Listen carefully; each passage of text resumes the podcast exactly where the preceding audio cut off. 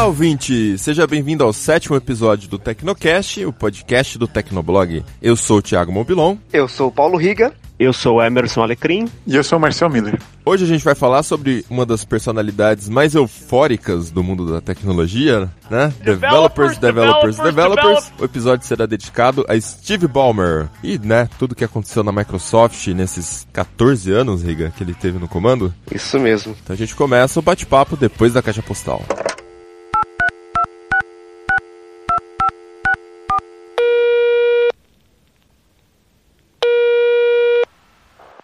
Caixa postal do Tecnocast. Você tem novas mensagens? Leitura de e-mails do Tecnocast. Se você quiser pular direto para a pauta da quinzena, você pode avançar o episódio para 8 minutos e 8 segundos. Então vamos lá, primeiro comentário da quinzena, Riga. Primeiro comentário é do Fabrício Santos. Ele diz que é leitor diário do Tecnoblog, gosta muito do nosso trabalho, obrigado. Inclusive do Tecnocast. Aí ele começa, mas este último me deixou um pouco intrigado com o título que você postou no Tecnoblog. Tecnocast 006, Secret e a falsa privacidade na web. Com a devida vênia, discordo desse título, pois há sim privacidade na web, o que não é o anonimato. Privacidade e anonimato são coisas distintas que não podem ser confundidas. Enfim, era isso. Primeiro que eu coloquei falsa entre parênteses. Então é implícito, sei lá, é uma coisa meio. Mas enfim, falsa privacidade por quê? Pelos motivos que a gente discutiu no Tecnocast número 6. Privacidade na web é realmente meio que uma ilusão, né? Não interessa onde você está acessando, o seu acesso está sendo traqueado, pode não estar tá o seu nome RG lá no servidor armazenado, mas está o seu IP, e a partir do seu IP qualquer um consegue descobrir quem é você, te rastrear. Então, o que, que você acha, Riga? É, tanto que criaram navegadores é, com foco em privacidade, né? Então eu acho que, sim. Eu acho que é a ilusão da privacidade, né? Isso é realmente o, o tema do podcast. O Igor Tupini tem 17 anos, ele é de Rio de Janeiro, capital. Ele comenta: Olá pessoal, conheci recentemente o Tecnocast e posso dizer que já sou um fã. Valeu! Os assuntos são abordados de uma forma muito dinâmica e a conversa flui muito bem. Mal posso esperar pelo próximo programa. Bom, com relação ao último programa, concordo em grande parte com tudo que foi apontado, mas me doeu muito escutar opiniões contrárias ao anonimato. Ao contrário do que foi dito, o anonimato na rede não é utilizado apenas para difamação ou para aqueles que temem algo. Ele também é utilizado para outros aspectos como políticos e de liberdade de informações e conhecimento. Muitas vezes o fato do anonimato na rede permite em países governos extremistas a organização da oposição, pois muitas vezes os envolvidos podem ser vítimas de perseguição. Além disso, o lema quem não deve não teme, que muitas vezes é utilizado pelo governo americano, pode parecer plausível em primeira instância, mas ele infringe diretamente o direito individual à privacidade. O anonimato na rede, assim como qualquer coisa, possui características boas e ruins, sempre dependendo de como é utilizado adoro o Tecnocast. Um grande abraço. É, eu acho que o que o Igor fala é o que a gente concorda também, né? Que a tecnologia está aí para ajudar, né? Tudo depende muito da forma como você utiliza aquilo. E quando você age com anonimato, quando você se expressa com anonimato, aquilo acaba estimulando as pessoas a tomarem atitudes e, e falarem coisas que elas não falariam quando a cara dela estivesse ali, né? Sendo exposta, porque dá uma possibilidade dela ser retaliada. Né? E quando você fala de forma anônima, não tem essa possibilidade. Então você fala coisa sem filtro. Né? Então é esse lado que a gente questiona é, no, no episódio 6 o anonimato é bom, acho que em alguns casos pode ajudar, né? Tipo, na divulgação de informações, o Snowden estaria bem, né? Se ele não tivesse que ter assinado o nome dele lá para vazar os documentos. Mas é uma responsabilidade muito grande se você ter voz, mas não ter uma cara.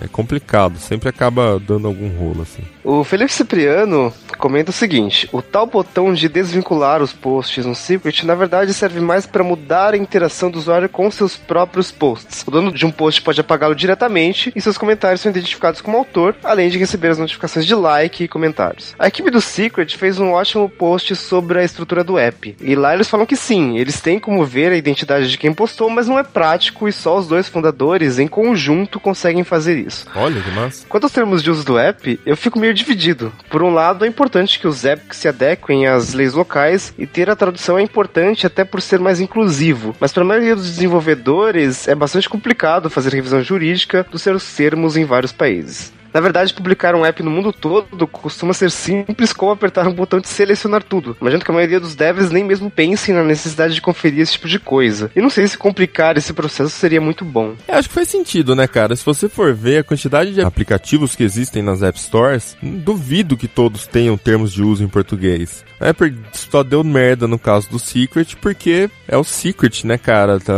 é, tá dando muito problema o aplicativo, assim, a, a rede. Não só no Brasil, né? Então. É, então.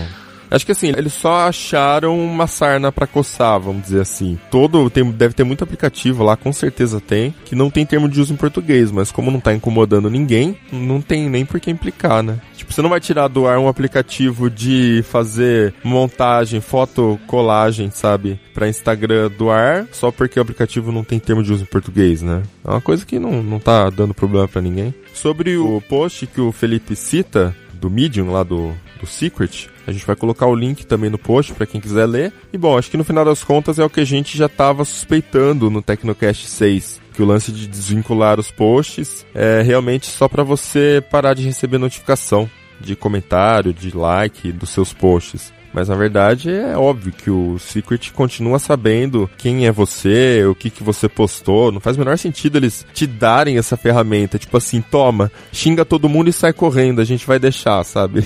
Não faz sentido isso. O Renan Oliveira é administrador e mora em São Paulo e ele manda a seguinte mensagem. Primeiramente, olá a todos. Acompanhando este episódio, me identifiquei com uma situação comentada. Do nada, a quantidade de contatos do meu WhatsApp aumentou, inclusive de minha ex-namorada. Detalhe é que meu chip número havia mudado e não havia passado novo para ela. Ixi, ao instalar o LinkedIn, percebi que todas as pessoas que eu tinha como contatos foram adicionadas automaticamente aos contatos do WhatsApp. As pessoas que ele tinha no LinkedIn, será? Acho que o aplicativo do LinkedIn importou os contatos no celular, deve ser isso. Passei um carão por isso. Minha ex começou com graça, nossa. Minha atual viu as mensagens e eu fiquei no meio de um tiroteio. Mas estou vivo. nossa, cara. Boa sorte, viu? Ex ciúme, é, ciúme de ex é, é tenso, dá treta. Então é isso, esses foram os comentários e e-mails do podcast, do Tecnocast número 6. Para você enviar pra gente também o seu comentário, é podcast.tecnoblog.net. Não esquece de colocar cidade, profissão, idade, e-mail, nome da sogra, macaquinho. É isso aí, vamos para a pauta da quinzena. Vamos lá.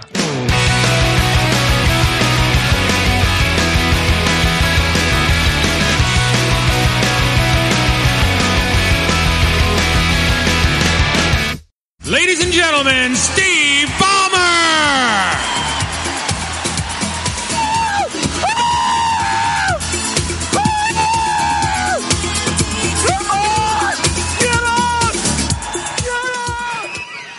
I have four words for you.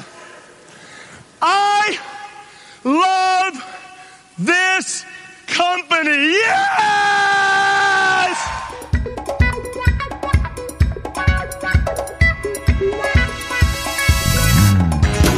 Em agosto de 2013, a Microsoft anunciou que Steve Ballmer ia deixar o cargo de CEO em um prazo de 12 meses. Esse fato se concretizou um pouco mais cedo até do que eles esperavam, quando em fevereiro de 2014, Satya Nadella foi anunciado como novo executivo-chefe e assumiu essa posição imediatamente. Mas, assim como Bill Gates, Steve Ballmer continuou fazendo parte do conselho da Microsoft por mais alguns meses, até no último dia 19 de agosto. Em uma carta enviada ao novo CEO, Ballmer dizia que as suas novas obrigações fora da Microsoft têm tomado muito tempo e que tornaria impraticável continuar servindo o conselho da empresa. Então hoje a gente vai falar sobre a Microsoft, sobre tudo que aconteceu na empresa nessa era do Ballmer como CEO, Bom, acho que vamos fazer uma ordem cronológica aqui, né? Vai lá, Riga. Começa, começa do começo, vai. Vocês já assistiram Piratas do Vale do Silício? Sim, claro. Obrigatório. Todo mundo. é, então, quem, quem já assistiu conhece um pouquinho lá do começo da história da Microsoft. Paul Allen tava vendo lá uma edição da Popular Electronics, que era uma revista de eletrônica, e lá na capa dessa revista tinha um computador chamado Altair 8800 da MITS, que era uma empresa de computadores. Daí ele mostrou, o Paul Allen mostrou essa revista pro Bill Gates, e eles viram a oportunidade de mostrar lá, de desenvolver uma linguagem de programação que fosse compatível com esse computador, e conseguiram desenvolver o BASIC. Eles Eles apresentaram o um projeto para a empresa, conseguiram fechar um contrato. Não era um contrato milionário, assim, mas já era o comecinho de uma grande empresa, né? Que a Microsoft se tornar depois. Uh, tanto que eles fundaram né? a Microsoft lá no Novo México, que era no mesmo, na mesma cidade onde tinha a MITS. Até aí ninguém tinha ideia, né, do que, que ia virar também. Exatamente, mas em 1978, já três anos depois, a Microsoft já tinha aberto um escritório internacional lá no Japão, né? Então já era uma empresa que já estava crescendo. Até que em 1980 entrou o nosso querido, eufórico Developers, Developers, Developers Steve Ballmer. Ele foi o trigésimo funcionário da Microsoft. E é interessante lembrar que o Ballmer, ele foi contratado pelo Bill Gates, ele foi o primeiro gerente de negócios. Então ele já começou como executivo, esse negócio de programação, lançar produto, nunca foi o forte, assim, do Balmer, né? Ele sempre foi um executivo, sempre foi um businessman. É engraçado, porque você assiste o Piratas do Vale do Silício, ele é aquele cara que tá zoando os nerds o tempo todo, né? Zoando o Bill Gates. e o Paul Allen. E, tipo assim, os caras falando de programação, ele, porra, vamos pra um clube de strip, né? Sei lá. Sim! Não tem nada sim. a ver, né? É, é que ele, na verdade, se formou em é, matemática aplicada e em economia, né? Ele não seguiu a área de engenharia de software ou ciência da computação, algo do tipo, Ah, né? convenhamos que é nerd também, né? Porra, matemática aplicada. É, Sim. mas aí já dá pra ver que ele nunca foi de fato ligado ao mundo dos bits, né? Ah, sim, é. E aí, como é que um cara que não tem nada a ver com esse mundo comanda uma empresa de tecnologia? Como funciona isso? Isso é uma boa pergunta, né? Sim, um cara de.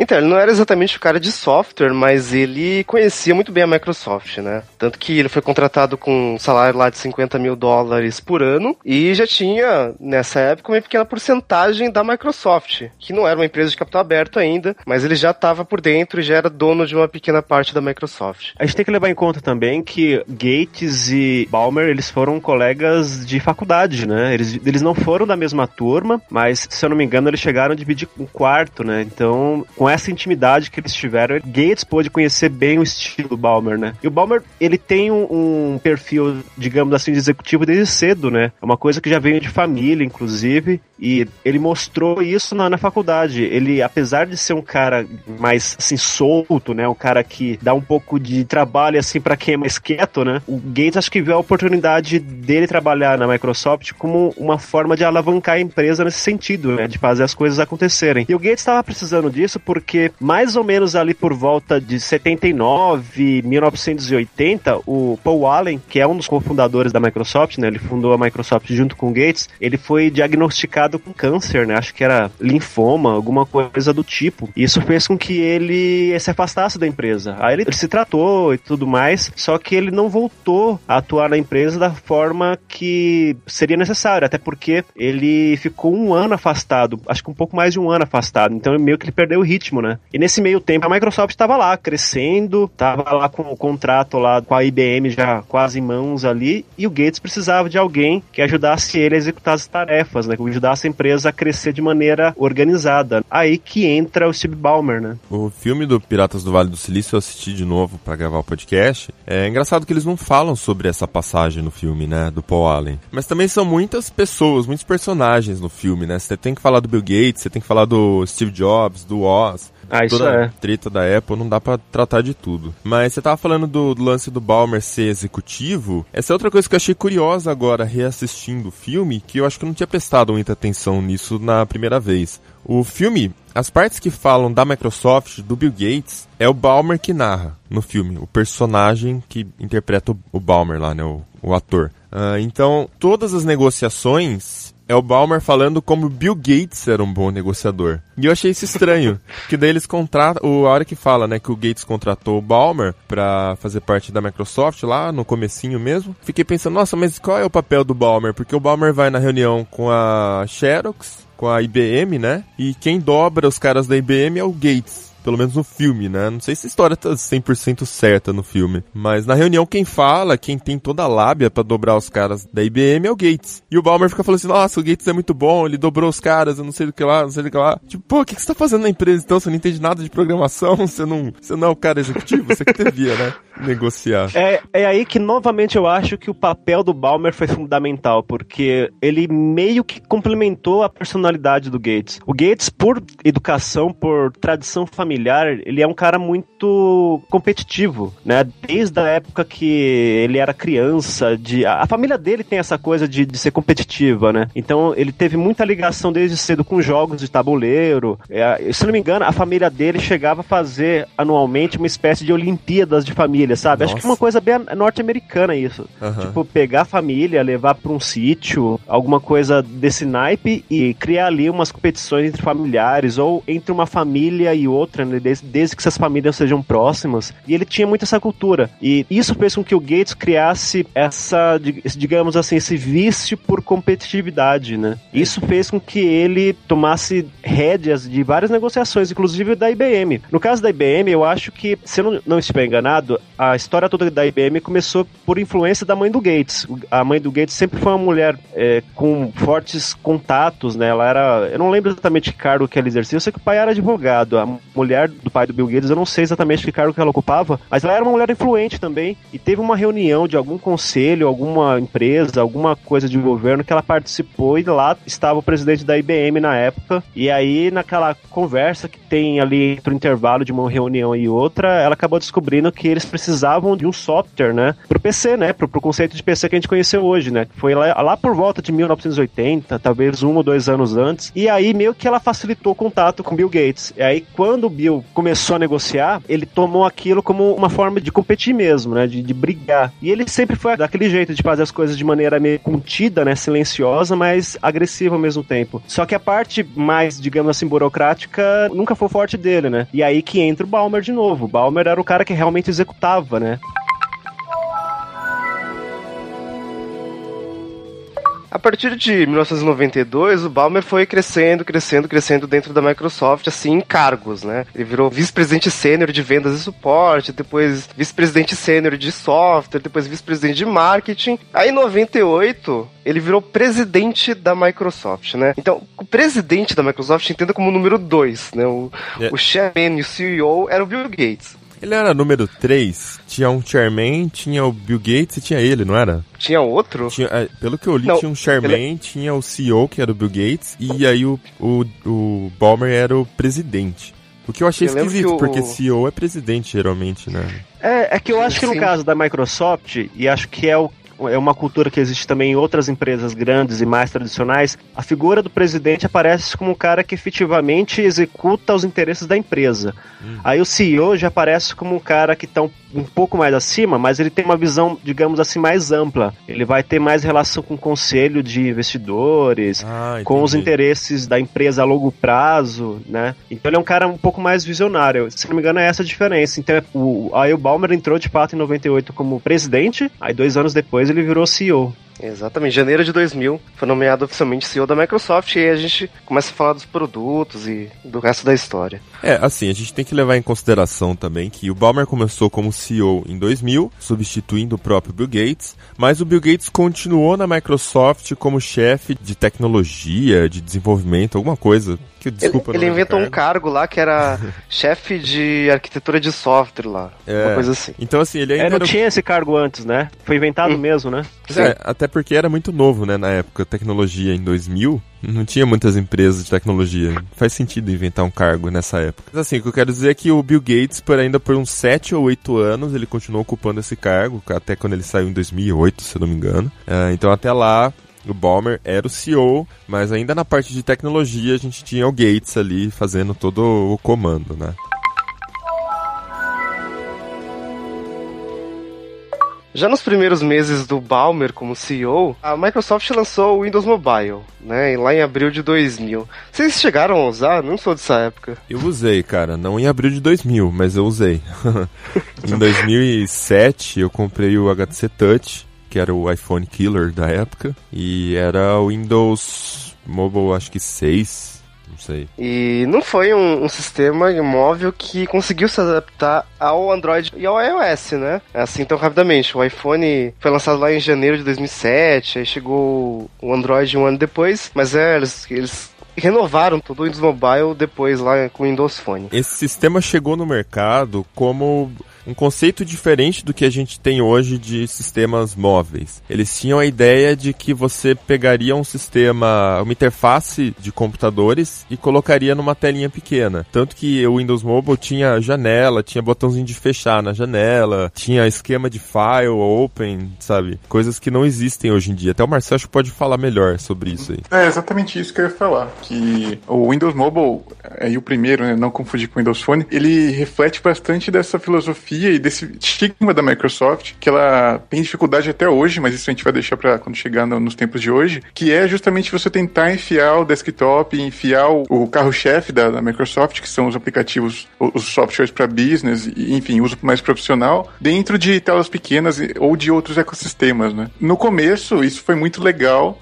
porque a gente não tinha um comparativo muito forte, né? Aí em 2000, quando o Windows Mobile saiu pela primeira vez, a gente não tinha o, por exemplo, o iOS ou mesmo um Android, assim. Então ele de fato, ele começava a ser inovador por aquela sensação de, puxa vida, tem um computador aqui nessa telinha. Uhum. Mas aí com os anos de uso, as coisas começaram a se provar que não é o método mais eficiente, né? De você resolver as coisas num dispositivo pequeno. É, você tem que tocar com uma canetinha, stylus, né? Você tá num transporte público, não é muito prático, você tem que usar a canetinha, stylus no telefone. E mas também era uma época que o máximo que você tinha em um aparelho móvel era um Pocket PC, uma coisa, uh, um Palm, né? Que ainda era preto e branco, e você escrevia. Como é que chama aquele método de entrada que você escreve na tela e ele reconhece a letra? Nossa, o não é esse nome. É, então. Mas enfim, esse método aí, você ouvinte entendeu também, é, né, era, era um manuscrito lá, bizarro, que você desenhava a letra na tela e reconhecia.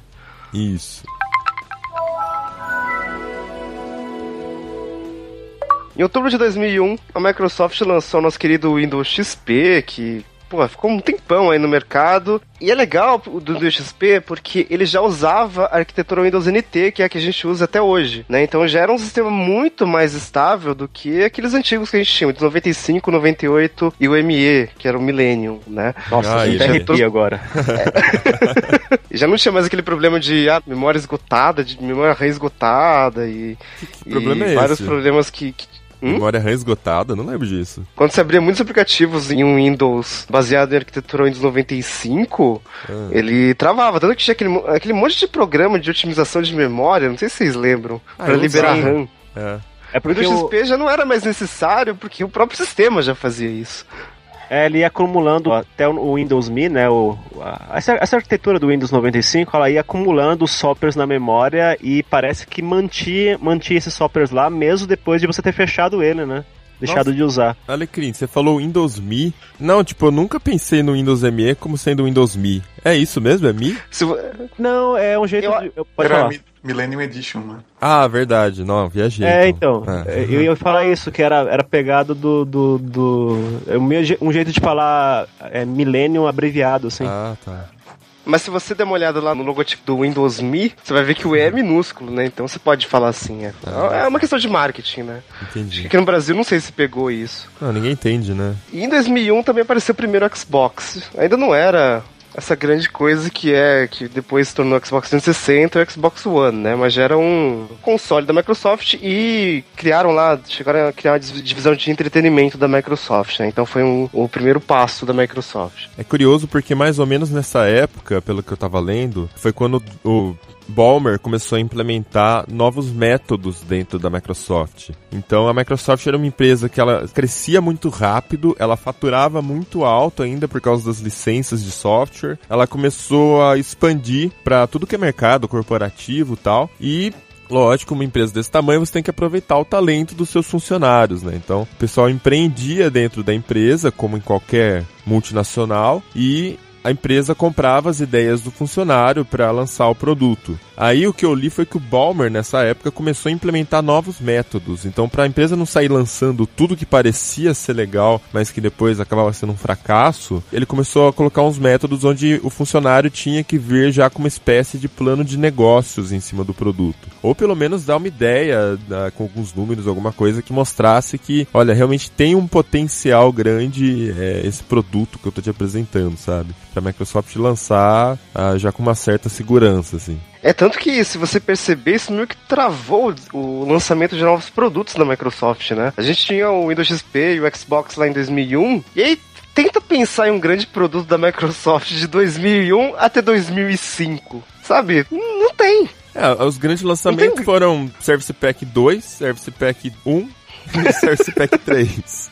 Ou seja, foram só releituras, né, de um produto que já existia, É. basicamente. Não, e tipo, o Internet Explorer 6 foi lançado em 2001. O 7 chegou lá, tipo, 2006, sabe? Nem navegador novo a Microsoft lançava. De 2001 até 2005 teve esse buraco mesmo, talvez tenha realmente a ver com essa maior burocracia da Microsoft para tentar conter os gastos e não lançar muita coisa. E aí em 2005 apareceu o Xbox 360, que aí esse sim foi realmente um console de grande sucesso da Microsoft, né? Só pra comparar, talvez quem comprou o primeiro Xbox tenha ficado bravo comigo, mas na verdade o o primeiro Xbox ele vendeu 24 milhões de unidades. Em compensação, o PlayStation 2, que era o, concorrente lá, vendeu mais de 150 milhões, né? Então já tem uma grande diferença. Do Xbox 360 pro PlayStation 3 já foi uma diferença quase nula. Eles estão pau a pau ali, 80, 90 milhões de unidades. Então já era bem mais equilibrada a disputa e o Xbox 360 fez muito sucesso no Brasil, né? Principalmente acho que por causa do desbloqueio. É, o que, na minha visão, assim, o que salvou o Xbox e o que propiciou essa liberdade criativa do Xbox e assim, porque é claramente é um produto que você, muitas vezes a pessoa leiga nem imagina que seja da Microsoft, porque não tem cara de Microsoft, né? Ele é um,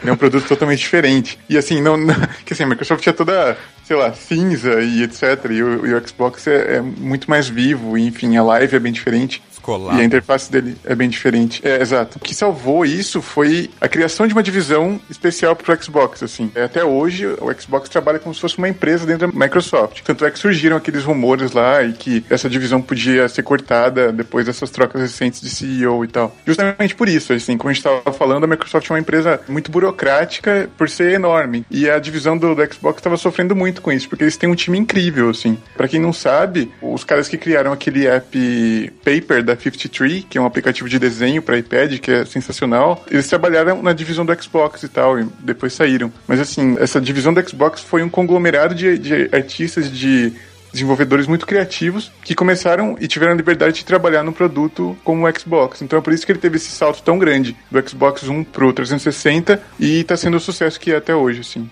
Porque precisou criar uma divisão diferente, com menos burocracia em cima dela, mas ainda com, né? Porque não tem como ficar livre. Mas foi esse certo desvínculo, assim, que permitiu que ele alavancasse. É interessante você destacar também a dificuldade que é você fazer isso numa empresa do porte da Microsoft. Não só pelo tamanho, mas pela cultura da empresa desde o começo, né? A Apple, por exemplo, desculpa, a gente vai ter que comparar, mas não estamos falando que é melhor que é pior. Mas a Apple nasceu desde o começo com aquela até arrogância do Jobs, né? De que somos artistas, somos descolados e tudo mais. E a Microsoft não, a Microsoft entrou no mercado com IBM, né? Vendendo o software para IBM. Então a filosofia das duas empresas já começa muito diferente. E aí a Microsoft entra no ramo de videogame, enquanto a mesma empresa atende o mercado corporativo, né? Fazendo software, a Microsoft faz tanta coisa pro mercado corporativo que a gente nem faz ideia, né? Sim. Não, e é interessante você notar isso porque a Microsoft começou desde o começo lá como uma empresa de software. O primeiro produto foi o Altair Basic, É lá pro verdade. Altair 8800. A Apple começou como uma empresa de hardware, que era o Apple One, aquele computador bizarro lá de madeira. Inclusive, isso é parte também da cultura do próprio Gates, né? O Gates tem uma fase da época que ele era adolescente, tinha lá uns 15 anos, que foi mais ou menos a época que ele conheceu o Paul Allen, né? Ele tava numa escola particular, os dois estavam, né? Apesar do Paul ser um pouco mais velho, ele tava numa escola particular e essa escola tinha uma coisa que era coisa rara em qualquer tipo de instituição, inclusive coisas do governo, que era um computador. E ele tinha acesso a esse computador por ser um aluno de destaque, né? Assim como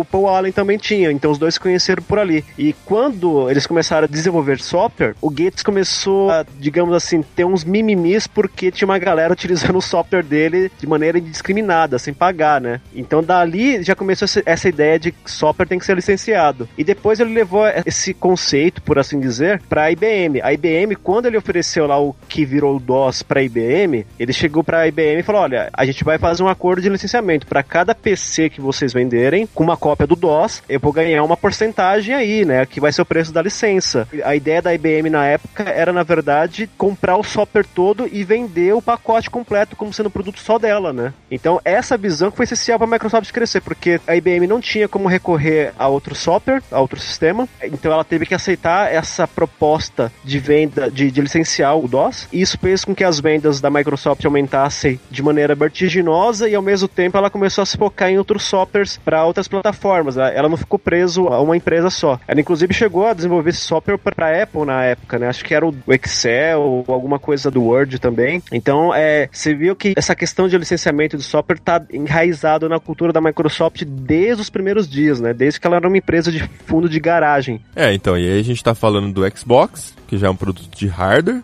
da Microsoft, e em 2006 Cinco anos depois que a Apple deu esse passo, a Microsoft chegou com o Zune, seu player de música. Grande Zune!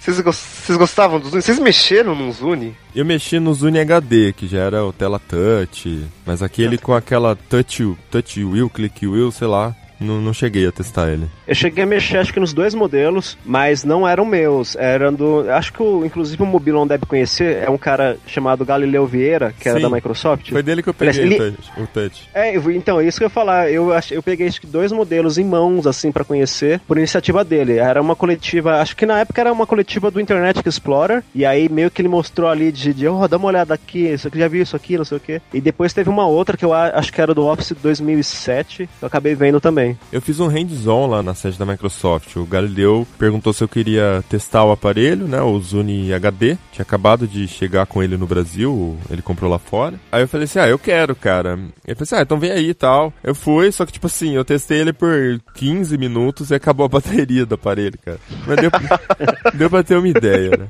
Então, e o Zune veio com a interface Metro. Eu não sei, nem sei se a Microsoft chamava de Metro naquela época. Você sabe, Marcel? Ela tinha um outro nome. Eu tava tentando lembrar agora, me fugiu, mas era, era um nome diferente, assim. Vou, vou lembrar aqui, eu falo mais adiante.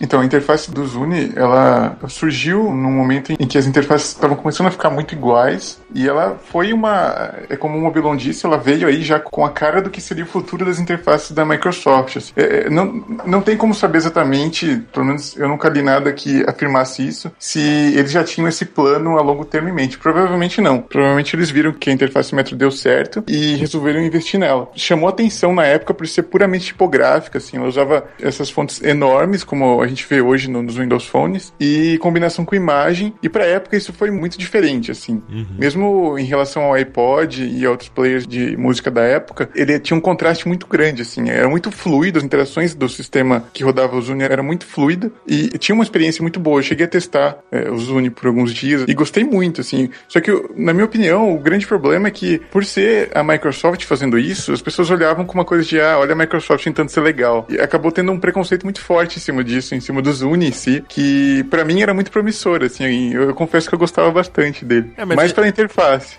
Ah, então, mas é complicado porque a Apple já tinha todo um ecossistema funcional em torno do iPod, com o iTunes funcionando, né? E a Microsoft de repente chegava com um player de música num mercado que estava absolutamente saturado já em 2006 de pendrives que são MP3 players, que acho que é outra coisa que canibalizava também, né?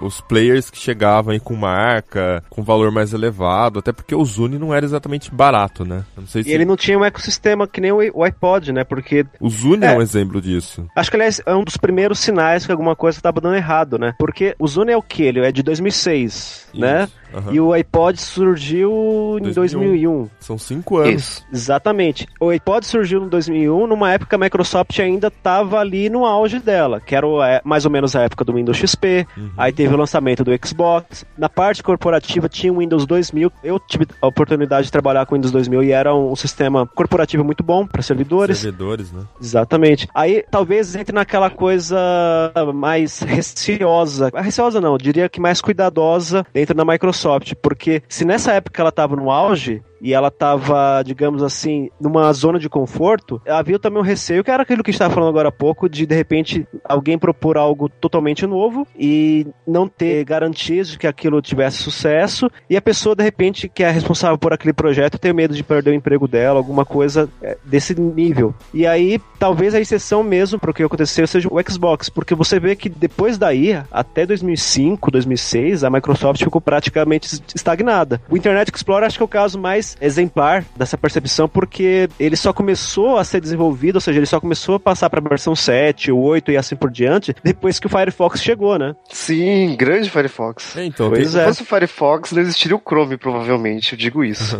Eu queria fazer um adendo nisso que você estava falando, Alecrim, da lentidão da Microsoft, que eu tava pensando aqui, existem duas formas, pelo menos, de você, vamos dizer assim, dois estilos diferentes de você empreender, né? Existe aquele cara que ele é bom com os números, que ele consegue analisar o mercado e tomar decisões calculadas em cima disso, e já existe aquele cara que tem uma visão mais criativa, uma visão mais ah, não criativa, né? Mas o- uma coisa que o Jobs falava muito, né? Que as pessoas não sabem o que elas querem até você oferecer, criar e dar pra elas, né? A frase não é exatamente essa, mas vocês É, entenderam. E- Eu acho que o Balmer é o primeiro caso que você falou É. e, o, e o Gates é o segundo. Assim, a- o- é, porque o, o- você pode perceber que o- até quando o Gates estava na Microsoft, as coisas estavam andando relativamente bem. Na verdade, ele já estava meio que numa.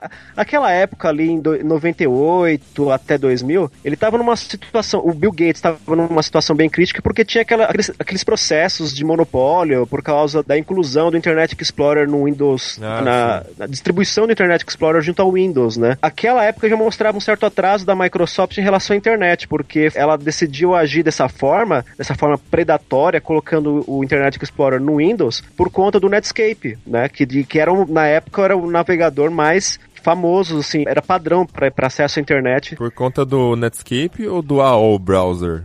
Não, não, é, era o Netscape. Aí, não, ó, tô, tô brincando. é, é, era o Era um- Netscape. Eram tantos CDs grátis, né? Sei lá, devia ter muita gente usando. É, não, mas era, era. Se não me engano, o. Eu, não- eu posso estar falando besteira, mas eu acho que o browser da AOL tinha alguma coisa de Netscape, não tinha? Ou eu tô falando besteira? ah, eu não sei dizer, cara. Bom, mas enfim, a questão é que nessa época o Gates já tava meio ali baqueado, né? Era processos, o cara tava sendo já considerado um demônio, sabe? Aquele clima todo do Nossa. cara evil, assim, do- do- daquela coisa do cara que é mal mesmo, que só pensa nele, que é egoísta, enfim. Aí ele passou o cargo pro Balmer, mas aí o Balmer, que nem eu falei um pouco mais no início do podcast, ele é mais um cara de execução mesmo, né? O que ele tem que fazer, ele faz muito bem, mas ele tá mais ligado ao que tá mais próximo dele. Essa coisa de visão, visão a longo prazo, que é importantíssimo e é o que fez, por exemplo, a Apple ser a empresa que é hoje, não é uma característica que é forte nele. No Gates, eu acho que o Gates também não era tão forte nesse aspecto, mas ele era muito mais que o Balmer. Então eu acho que o Balmer acabou sendo. O Balmer e toda a Microsoft, não só ele, porque tinha uma, Microsoft tem, tem uma equipe enorme, inclusive de executivos de alto nível. Mas eles meio que acabaram sendo seduzidos pelo conforto que eles estavam na época. O Windows XP disparando nas vendas, o Windows 2000 também. Com essa coisa da internet, o número de computadores, porque até 2000 e 2000 e pouco, acho que até 98, a internet não tinha tanta influência assim no mercado de PCs. A partir de 98, talvez um pouquinho antes, começou a disparar. Então ele estava numa época muito confortável e acabou se restringindo à zona de conforto. É, Eu não sei, essa- porque assim, também era um mercado que você não tinha muita perspectiva ainda. Se você for olhar tecnologia, era tudo muito pequeno na época, né? Como a internet que estava começando ainda, ainda teve bolha.com em É verdade. 99, 2000, né? Que quebrou um monte de empresa. Então era um mercado muito incerto. Hoje a gente olha e a gente vê mercados gigantescos em coisas que parecem muito pequenas, pareciam muito pequenas na época, né? Hoje a gente tem softwares ganhando bilhões, né? WhatsApp. Naquela época nem existia muito software, nem existia empresa ganhando dinheiro com isso direito. Eram mais os É. sistemas operacionais e tal. Exatamente, o modelo que era mais rentável era justamente o modelo de licenciamento de software, que é um modelo que até hoje é explorado pela Microsoft, né? Que agora que tá começando a dar uma caída, né?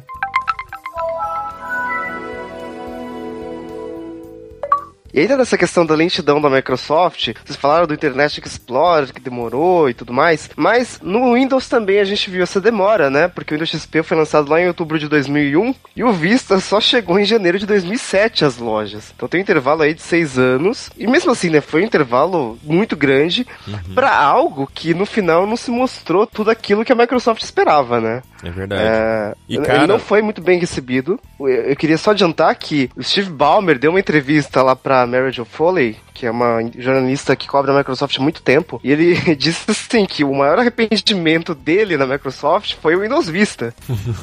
o Windows Vista é engraçado porque eu passei acho que uns três anos, olha, desde 2004 mais ou menos, eu já usava uma customização no meu Windows XP, que era o pack do Windows Longhorn.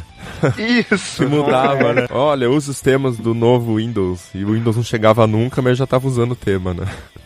Não, e legal que os primeiros temas do Longhorn eram totalmente diferentes do Vista final, né? Uhum. Era tipo, eu lembro que tinha um tema que era totalmente azul e tinha uma sidebar assim do lado. Sim, né? Nossa, era muito diferente. Eram muitos conceitos, mas eu me diverti muito, viu, com esses conceitos. Foi bem legal. E engraçado legal, que o próprio eu... nome Vista foi um nome mal recebido, né? Como assim Vista, né? Como é que, que nome bizarro é esse? É, eu nunca é, uma empresa que lançava lá 95, 98, 2000 é? XP, Vista. Como Aí assim? tinha, tinha uh, Office 2000, Office 2007, de repente ah, Vista. Mas falando do visual, o Vista era bonito, eu gostava. Vocês gostavam? É, o Vista até então, ele foi a maior quebra assim nos paradigmas cinzas da Microsoft, né? Foi, é claro que a gente tinha customizações, como o Mobilon falou, quem nunca? Mas é, até então, o, o, padrão de referência que a gente tinha, pelo menos visualmente falando, de acabamento e tal, era o macOS, né? Uhum. Que na época ele tinha iconografia mais bonita, etc. Mas era basicamente desconhecido para a maioria dos usuários leigos, assim, né? Principalmente aqui no Brasil também. E aí, com a chegada do Vista, foi a, a popularização de uma interface bonita, assim, com aqueles efeitos vítreos e tal. Foi o que começou a introduzir. Aliás, é engraçado a gente falar isso, porque a Microsoft ela sempre dá dessas, assim. Lá com o Zune, assim, há muito tempo atrás, ela introduziu uma interface flat, focada na tipografia, tendências que voltaram a ser usadas, assim, de, de 2012 para cá. Uhum. E lá no, no Vista, eles começaram a colocar essa transparência, esse efeito de blur, que agora a Apple tá começando a usar no Yosemite, no iOS, etc. Não é questão, não tô aqui querendo entrar na, na questão de cópia, etc., mas aproveitando o gancho que vocês estavam falando, de como essa indecisão da Microsoft, essa não saber para que lado eles vão, acaba influenciando na maneira como a gente vê os produtos dela, porque a gente vê que tem muito talento lá dentro, tem muita coisa boa a ser feita, tem muita coisa boa sendo feita, uhum. mas aí por questões burocráticas e de, de, decisão de mercado, muitas coisas acabam atrasando, como foi o caso do Vista e dos outros produtos que a gente vai falar ainda. Tô querendo dizer, as interfaces da Microsoft são sempre muito boas. Eu... O, Vista é, um, é, um, um, ponto que prova isso, assim. Eu... Pode não agradar todo mundo, principalmente hoje, mas é, é aquela coisa que acaba sendo prejudicada por decisões de pessoas que estão mais ligadas em números e etc. Uhum. Eu concordo plenamente com você, cara. Até, já que a gente está em 2007, vamos fazer outra observação aqui relacionada a esse atraso da Microsoft. A grande quebra de paradigma no mundo dos smartphones foi o iPhone, que foi lançado em 2007, e era um aparelho que você utilizava com os seus dedos, você não precisava de uma stylus. É um aparelho que tinha uma interface finger friendly, né? Eles falavam. Então foi aí que tudo mudou no mundo dos smartphones. Mas a Microsoft já tinha uma interface móvel bacana com o Zoom HD em 2006. Um sim, ano sim. antes da Apple apresentar o iPhone. É então, muito fluida, muito é. fluida, tão fluida quanto o iPhone. Exato, mais um exemplo de como a Microsoft, por erro de posicionamento, por falta de perspectiva mesmo de mercado, às vezes está focado demais no número ali, nos números, né? Acabou não, não, não vendo esse potencial que o, a Apple viu, o Steve Jobs viu, sei lá mais quem viu lá dentro eu acho que é, é, uma mistura de tudo isso que você falou, meu Bilão, porque, se eu não tô enganado, assim, o Balmer é bem conhecido pelas frases polêmicas que ele solta, né? E, se eu não me engano, pouco tempo depois do lançamento do iPhone, ele chegou a xingar uma, o iPhone, falando que não teria mercado, que não seria um produto bem sucedido. Uhum. E mais tarde, acho que coisa de dois anos depois, o 3, acho que por volta ali de 2009, 2010 mesmo, parece que ele chegou a dizer que a internet não era apropriada para telas pequenas, né? Então, pra, daí você já começa a perceber perceber, ele estava muito parado no tempo. É, né? Faltava alguém com visão de mercado mesmo, né? De, de futuro, assim. É, Que exatamente. que é uma característica que o Jobs era conhecido por ter, né? Então, Só para fazer um comentário de acordo com a cronologia, quando aí em 2007, quando o iPhone saiu, um dos comentários do Balmer, além de ele ter debochado, como o Alecrim falou, foi que é, ele jamais usaria o iPhone e ele acha que as pessoas não usariam também, que o iPhone seria péssimo para e-mail porque ele não tinha um teclado físico, assim.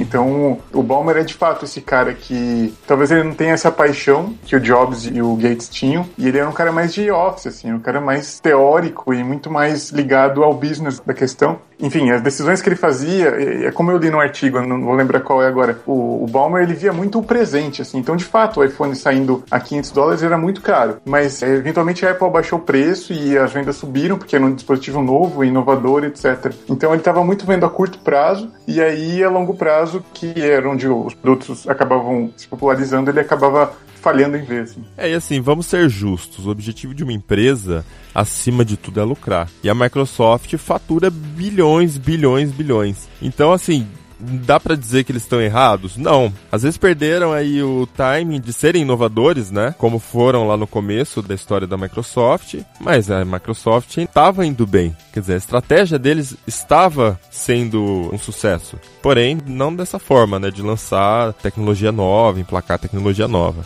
Aliás, isso nos leva para o nosso próximo item de 2009, certo, Riga? Que também é outro exemplo de atraso da empresa. Que era o Bing. É, ele surgiu a partir lá do Windows Live Search, que antes era MSN Search. E era uma promessa, né, pra competir com o Google, que, pô, o Google ainda é muito maior que o Bing, mas o Bing tá crescendo e o Bing hoje tem recursos que competem com o Google. E eu lembro que quando o Google lançou o Knowledge Graph, que é aquele que ele mostra a resposta pra uma pergunta direto na tela, o Bing tinha já, uma, acho que uma semana antes. É um negócio muito estranho, assim. O Bing, ele funciona muito bem, mas não no Brasil, né? Então, às vezes me irrita essa postura da Microsoft de, por exemplo, no, no Zune, lançar nos Estados Unidos, nunca chega até aqui. O Surface, lançar nos Estados Unidos, nunca chega até aqui. O Bing chega daquele jeito, né? Um, Pela metade. um motor de busca que é um motor de busca que não tem apelo nenhum no Brasil, assim. Não faz sentido você usar Bing no Brasil, a não ser que você tenha um Windows Phone, que aí você não tem meio que outra opção, né? Essa letargia em relação ao Bing, eu acho que é mais um exemplo dessa cultura acomodativa da Microsoft. Porque quem já teve a experiência de usar o Bing pra valer mesmo, sabe que ele é um bom produto. Não só nas buscas de palavras em si, mas também na parte de mapas, por exemplo. Eu acho que funciona muito bem, de repente, dependendo das circunstâncias, até melhor que o Google Maps. Mas aí é aquela coisa de ficar muito centrada nos mercados que tem maiores chances de dar retorno rápido, que é o caso do mercado norte-americano. Acho que alguma coisa no Japão também, não sei algum mercado grande, e os demais, a maioria dos demais mercados fica lá restrito. E eu fico pensando, olha, se é um produto tão bom assim, qual que é, e a, a Microsoft tem dinheiro em caixa? Uma coisa que o Mobilão falou agora há pouco faz muito sentido, a Microsoft pode ter tido vários problemas ao longo da sua história, mas dinheiro ela sempre soube administrar bem, nunca faltou. E eu fico pensando, por que que não lança logo o Bing de maneira globalizada, algo que seja um produto final de fato, não essa versão light que tem aqui no Brasil e em outros países, e inclusive não tem previsão de lançar, né? Porque da última vez que eu estive na Microsoft, que foi no ano passado, eu falei com um executivo lá, eles disseram que não tem nenhuma intenção de trazer o Bing completo pro Brasil ou para outros mercados emergentes como Índia, Rússia, se bem que a Rússia é um- algo totalmente diferente. Mas é um produto que tem potencial,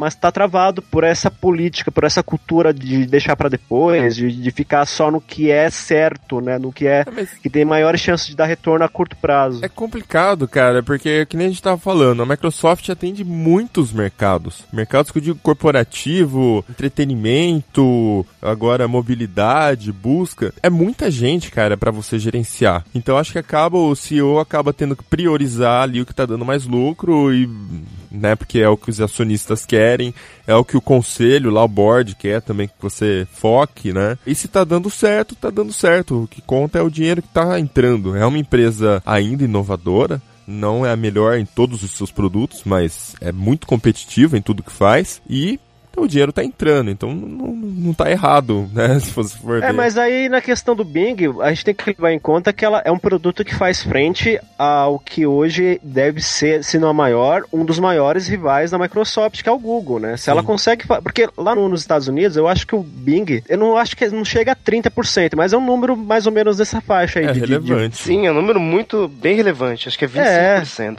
Exatamente, ou seja, a- o Google cresceu, virou o monstro que é hoje, porque ele soube explorar outros mercados. Ele não ficou só centrado no mercado norte-americano. Eu acho que no caso particular do Bing, se a Microsoft desse realmente uma atenção maior para ele, ela poderia fazer o, o pessoal ali da do Google coçar a cabeça bastante, né? É, mas É, gente eu acho chegou- que é, é esse produto específico tem potencial para isso. A Mais do que o Windows Phone em relação ao Android, por exemplo. Uhum. Não, mas então, a gente chegou numa situação hoje onde todas as empresas fazem as mesmas coisas. Se lá nos anos 80 a Apple era hardware e a Microsoft era software, e em 99 o Google era busca, hoje em dia todas as empresas do hardware, do software e de internet estão fazendo as mesmas coisas. O Google faz celular, a Apple faz armazenamento na nuvem, a Microsoft faz hardware, né? Então todas elas já estão fazendo os mesmos produtos e competindo em todas as áreas. Hoje, quem vai ganhar no mercado de tecnologia, quem vai ganhar o consumidor final, a preferência do consumidor, é aquela empresa que consegue integrar melhor todos os serviços. Né? E eu acho que nesse ponto o Google é o campeão. Né? Ele consegue ter o Gmail, o Drive e todos os seus serviços muito bons na web e consegue fazer isso funcionar na- no seu Android, no seu iPhone, na iOS, só no Windows Phone que ainda não tem nada do Google, né? Mas você consegue usar em todas as plataformas. E a Microsoft também está muito competitiva com o, o OneDrive, Outlook e, e esses sistemas que estão conquistando cada vez mais fãs. Eu percebo isso pelos leitores do Tecnoblog, né? Que tanto defendem a Microsoft. Acho que nessa época de Windows Vista, até agora a gente vai começar a falar já sobre ah, 2009, lançamento do Windows 7, né? Até nessa época, assim, você não via fanboy de Microsoft. Hoje já tá diferente, a galera adora. Pelo contrário, tinha uma galera que tinha, era, era hater mesmo. Nossa, sim. A moda era Pessoal, odiar. Fazer aquelas montagens com o Bill Gates e. Nossa, tinha aquela briguinha Linux e Windows, sabe? Microsoft Hoje a gente não vê mais isso, sim. é, pois é. Nossa, Microsoft com cifrão escreveu assim já paro de falar, já. Tchau, vai embora. Perdeu o respeito, né? Tchau. É, não, mas só pra complementar a informação, pro ouvinte ter uma ideia, nos Estados Unidos, o Google tem 68% do mercado, o Bing tem 19% do mercado. É, eu tenho os dados da Hitwise pro Brasil, e aqui no Brasil o Google tem 94% e o Bing tem 1,5%. Quer Nossa. dizer, então reflete muito bem o que o Bing é aqui no Brasil, né? É, o Bing não é tão completo quanto os Estados Unidos, tem alguns recursos novos que estão chegando aí, nas últimas semanas a gente viu algumas novidades, mas ainda não é aquilo ali, e nos Estados Unidos eu queria dizer que tem um negócio muito da hora, que é um negócio chamado Bing Rewards. Então, cada vez que você usa o Bing, você ganha pontos, e tipo, você pode trocar por gift cards da Amazon, sabe? É um negócio muito louco, assim, Nossa. que incentiva o uso do Bing, sabe? Coisa que a Microsoft, assim, não tem nem sinal de chegar até aqui, né? Na época do lançamento do Windows 7, foi ainda em 2009, o Balmer deu uma entrevista pro Joshua Topolsky. Como é que é o nome do cara do Engadget? Vocês lembram? Ah tá, era o Joshua Topolsky, isso. Isso. Ele era editor-chefe do Engadget na época, teve um evento do Engadget e ele entrevistou o Balmer. E aí ele bateu muito nisso. Mas, Balmer, a Microsoft já faz tanta coisa. Por que vocês estão fazendo busca? Como é que vocês vão é, lidar com esse mercado agora? Crescer, é, ganhar espaço? Como? Com o Google aí, sabe, já tão maduro, bem desenvolvido. E aí o Balmer falou assim, não, pra gente isso não é uma brincadeira. Né? É óbvio que vindo da Microsoft a gente não espera que seja, né? Mas o Balmer falou, a gente já tá com 5 mil pessoas trabalhando só no Bing. Isso na época do lançamento, né? 2009. Então, quer dizer, eles estão levando a sério. Né? Ainda não chegou aqui do jeito que é lá nos Estados Unidos, mas estão levando a sério. Mas vamos lá, vamos dar sequência aqui. Em 2009, o Windows 7. Windows 7, que esse sim fez sucesso, mas eu acho que.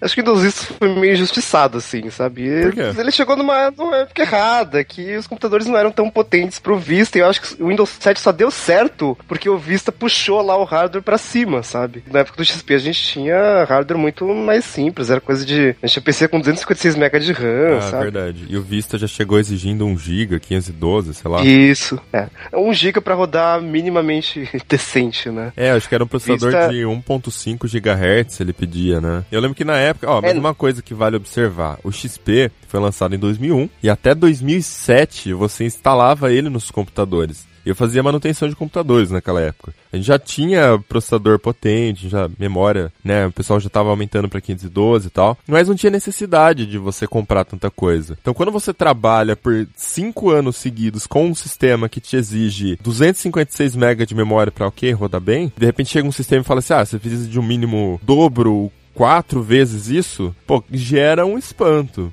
Mas faz sentido, acho que a gente que não estava acostumado também. Sim, o Windows 7 foi muito bom, né? Méritos totalmente a Microsoft. Agora acho que o Marcelo pode falar da interface do Windows 7, que seguiu um pouco a linha do Windows Vista, mas fez algumas mudanças que levaram ao que o Windows é hoje, né? Na minha opinião, assim, a partir do Windows 7, a Microsoft começou a polir aquilo, assim, preparar o terreno dela para seguir com o Windows 8, assim. Eu imagino que nessa época eles já tinham alguma coisa em mente em relação ao Windows 8. Então, a partir do Windows 7, eles começaram a limpar as coisas. Uma das principais mudanças, assim, talvez não a olho nu para o usuário comum, mas eles começaram a mexer muito na iconografia, assim. E, e a polir esse, esse tipo de detalhe que a Microsoft não ligava antes, assim. Então, tipografia, detalhes pequenos de interface, ícones pequenos, melhorar a visibilidade, painéis de interface, por exemplo, para conectar com o Wi-Fi e tudo isso que não era prioridade para eles começou a se tornar prioridade, assim. Daí para o Windows 8 começou a polir cada vez mais, mas eu vou, vou esperar a gente chegar no Windows 8 para poder fazer um comparativo muito mais contrastante.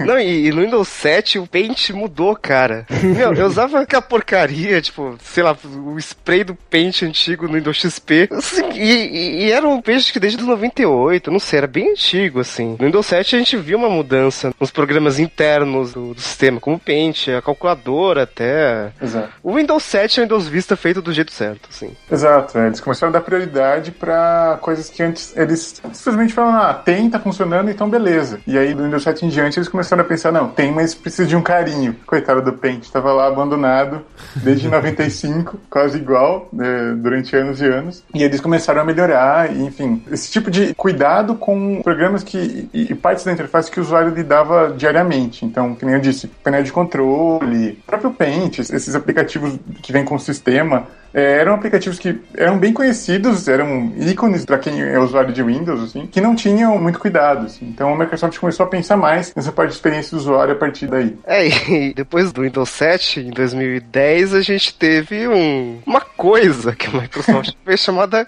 Kim. Ah, que era um. é, Era, enfim, era um celular. Sei lá, não, não era, era, um um celular, não era um smartphone.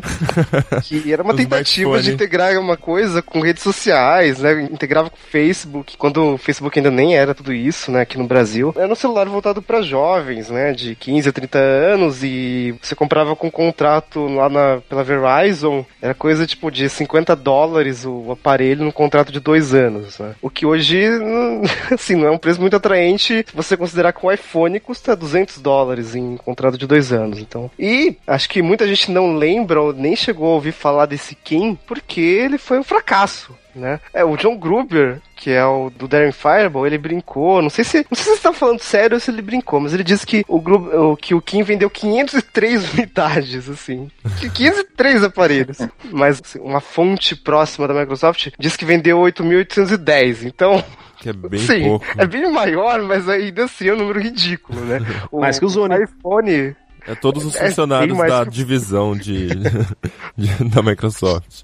O Fire da Amazon, que, que a Amazon lançou recentemente, estão falando que é fracasso e tudo mais, vendeu, já vendeu 30 mil unidades já. Então, pô, 8 mil, cara. É muito ruim. O interessante do Kim é que, mais uma vez, a Microsoft ela consegue desenvolver algumas coisas interessantes, mas por timing ou posicionamento ela acaba fazendo as coisas, é, assim, um pouco frustrantes. Para quem estiver ouvindo, depois, se puder pesquisar no Google por imagens do Kim então, e, e ver vídeos da interface dele, ele é como se fosse uma mistura do, pelo menos para mim, me parece, uma mistura do WebOS da Palm com o, com o Windows Phone, porque ele tem várias interações baseadas em toque, então um swipe, tem algumas coisas de folha, assim, que você pega e arrasta o seu contato, como se fosse um papel, e ao mesmo tempo ele traz uma interface, a home screen dele era toda de quadradinhos, assim, não como é Sim. o Windows Phone hoje, mas é, a gente começa a ver a Microsoft experimentando com quadrados ali, ali no Kim. Então a interação entre eles, esses quadradinhos e os gestos são muito interessantes de se ver. É, e outra coisa que vale citar também, é, a gente nem falou, mas nesse meio tempo aí, de 2009, 2010, a Microsoft lançou o Windows Mobile 6.5. Então, quer dizer, ainda tinha uma equipe desenvolvendo o sistema, enquanto eles já estavam pensando para lançar a nova interface, o novo sistema, no caso, né, o Windows Phone.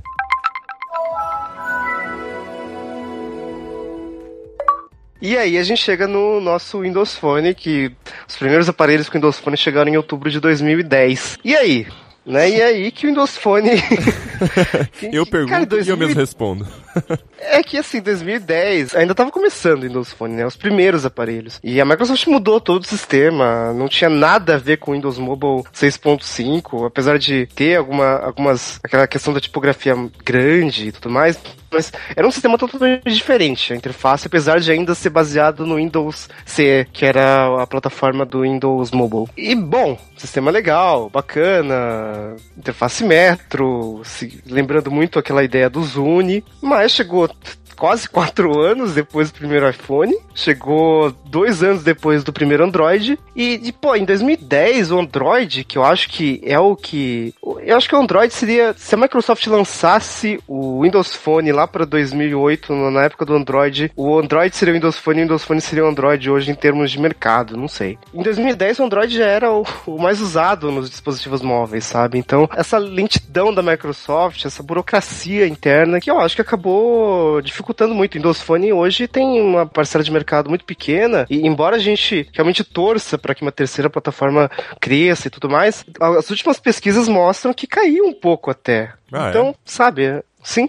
É, a sensação que eu tenho é que tá cada vez mais popularizado, assim, né? Até a gente discute isso diariamente lá no grupo. As App Stores já estão chegando mais aplicativos. Pô, tem Instagram já faz um tempinho, né? Então a, a sensação... Pô, acabou, matou uma piada, que droga. Fiquei né? revoltado com isso. Phil. Por que, que foram lançar o Instagram pra Windows Phone? Acabou com a piada da gente. Mas assim, acho que o, que o que canibaliza muito ainda o Windows Phone é você não ter o Google nele. Que, porra, o Google é essencial na vida de muita gente hoje em dia. E você não tem condições de comprar um smartphone, que é onde você mais vai usar a, sua suíte web, e você não ter acesso ao serviço do Google. Você ser obrigado a usar o ecossistema da Microsoft. Eu seguramente voltaria pro iOS hoje, porque tem tudo do Google lá. Eu consegui usar. Conseguiria, né, manter as minhas informações, meus serviços. Mas no Windows Phone eu sofro, já testei e é difícil. Eu concordo com o Riga sobre o que ele falou de se tivesse lançado junto com o Android, ele poderia ser Android de hoje, porque a interface,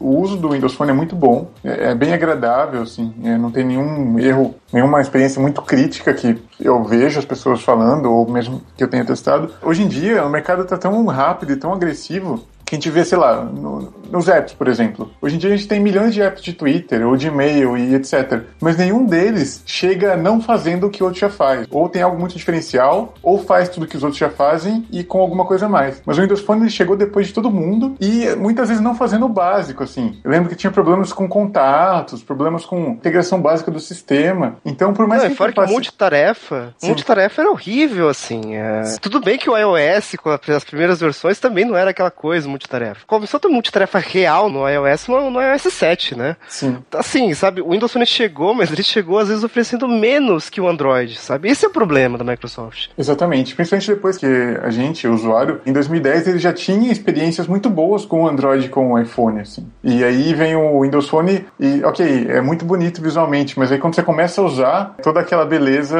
é estragada pela frustração de você não ter coisas que funcionem direito. As notificações, por exemplo, que eu acho que é um recurso essencial, pelo menos pra mim hoje em dia, é, notificações no aparelho é essencial, aquela barra em cima, né, no superior, ela surgiu só recentemente, né, com a última atualização do Windows Phone. Sim, eu tô com o Lumia 635 com o Windows Phone 8.1 Update já. Cara, o sistema tá fantástico de usar. Esse é o Windows Phone que eu queria ter usado quando eu comprei meu Omnia W lá em 2012. É, primeiro ano, meu primeiro ano de Tecnoblog, sabe? Quando o Windows Phone não era tudo isso. O Windows Phone era um sistema muito legal de usar, muito gostoso de usar, as animações, tudo, tudo fluido e a tipografia gigante, era tudo diferente do que a gente estava acostumado e funcionava ok, mas depois de dois meses de uso, você vai meio que se frustrando, porque as outras plataformas oferecem, que o Windows Phone não tinha naquela época. Cada vez que aparecia uma notícia, olha, surgiu um novo aplicativo, que bacana, que todo mundo tá usando, mas você não vai usar porque você tem o Windows Phone, sabe? Muito Olha, chato isso. É, isso ainda existe um pouco Hoje pra já- Android, tá? Porque, por exemplo, aquele Hyperlapse, eu tava louco pra testar, mas não tem ainda pra. Eu também. Android.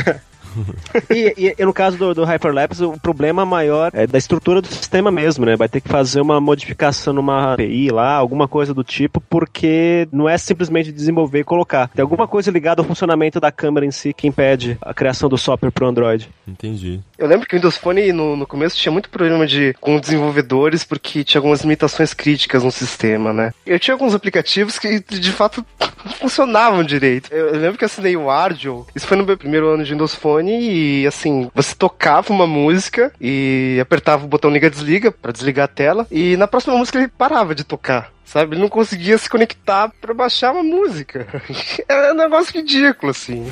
E agora tá bem melhor, mas agora, pô, acho meio dois anos depois, sabe? Eu já tive algumas experiências com o Windows Phone. Eu comecei com 6.5 ainda. Era o 6.5 era 7? Qual que era, Riga? O do Lumia 800? Começou com 7. Ah, o Lumia 800 era o Windows Phone 7. Ah, é 7.5 que 7.5, virou eu acho. depois. É, É, depois vem o 7.8, aí o 8, isso é. 8.1 agora. Comecei um número abaixo. Então, a minha primeira experiência foi com o Lumia 800, que eu ganhei e tal. E aí mudou toda a arquitetura do sistema, quando mudou pro 8. Então, já era um sistema completamente diferente, assim, né, em funcionalidade. O Lumia 800 realmente não gostei. E depois eu testei o 925. Eu fiquei um mês, acho, com ele no final do ano. Já um sistema bem melhor tal, mas ainda assim, cara. é, acho que pra mim também vai ser foda opinar, porque não tem Google. Eu preciso do Google, sabe? Não tem como.